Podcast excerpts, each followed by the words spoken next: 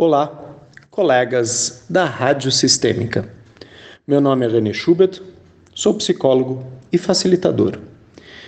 E venho aqui refletir com vocês este mês de janeiro, que desde 2014 é também é, refletido, debatido, é, conceituado o janeiro branco, ou seja, um mês nos quais psicólogos, profissionais da saúde mental, eh, debatem pautas envolvendo a conscientização, a importância de se cuidar da saúde mental, né? de se cuidar de sua mente, cuidar-se de suas emoções.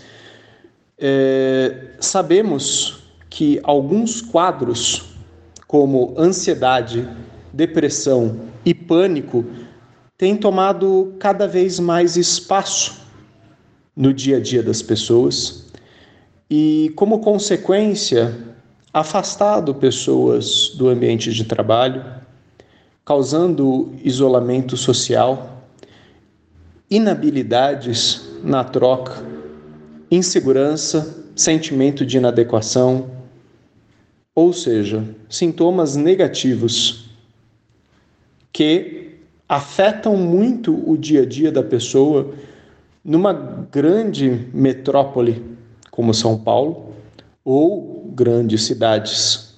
E aqui no Brasil temos muitas cidades grandes nos quais o estresse do dia a dia coloca à prova a capacidade da pessoa de se adaptar, de lidar com os desafios, dificuldades crises do dia a dia, do cotidiano.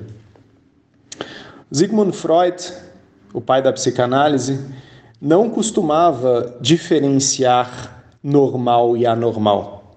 O conceito de normalidade ele é um conceito é, questionado, debatido dentro da psicanálise. Mas se falava em saudável e patológico.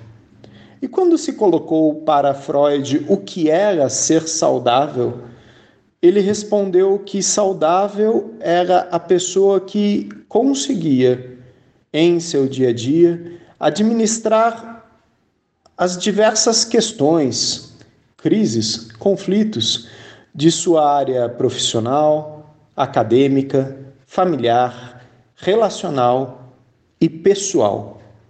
Ou seja, sim, vamos ter conflitos, vamos ter dificuldades, mas é a nossa capacidade de adaptação, adequação, conscientização e equilíbrio que nos coloca num campo saudável ou patológico.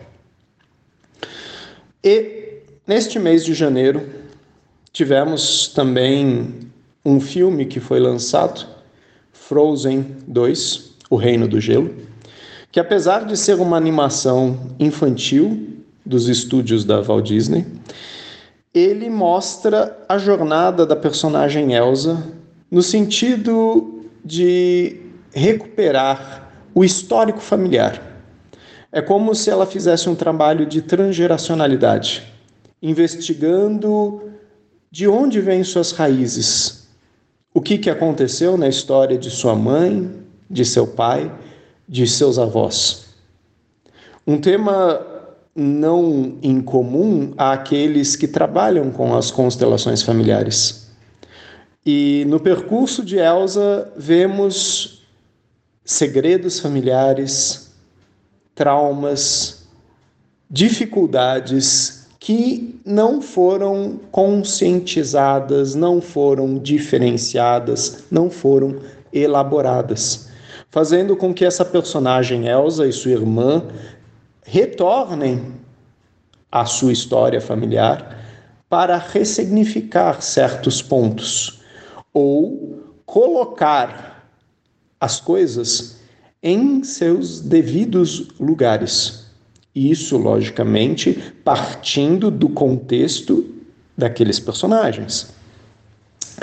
Quem assistiu Frozen 1 pôde ver todo o percurso da personagem Elsa quando desenvolvendo seus poderes, ela se questiona se aqueles poderes não são uma maldição e causam nela angústia, isolamento, afastamento social e a visão de que ela é inadequada, que ela não pode pertencer ao meio social.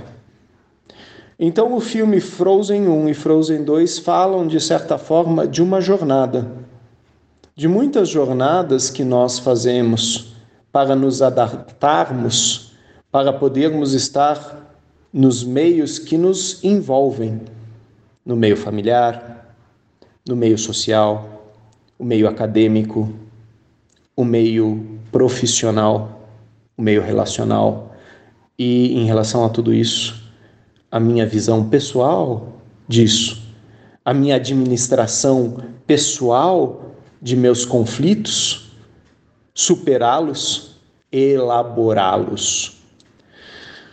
Então, junto à, plataforma Movimento Sistêmico, será publicado agora em janeiro um artigo sobre Frozen 1 e 2, debatendo exatamente essa temática, a temática da saúde mental, né? De poder trabalhar a questão da saúde mental, a elaboração a jornada de personagens que podem de repente encontrar uma saída, uma possibilidade, uma recuperação, uma recolocação, ressignificação de seus traumas, de suas dificuldades, de seus segredos. Em breve será postado isso aqui no site do Movimento Sistêmico. E, como última reflexão, crises são agentes de mudança, são possibilitadoras para que possamos ir além do que sabemos até então. São catalisadores de consciência. Quando nos permitimos escutar, estamos maduros, prontos para então olhar, refletir diferenciar e possivelmente aceitar.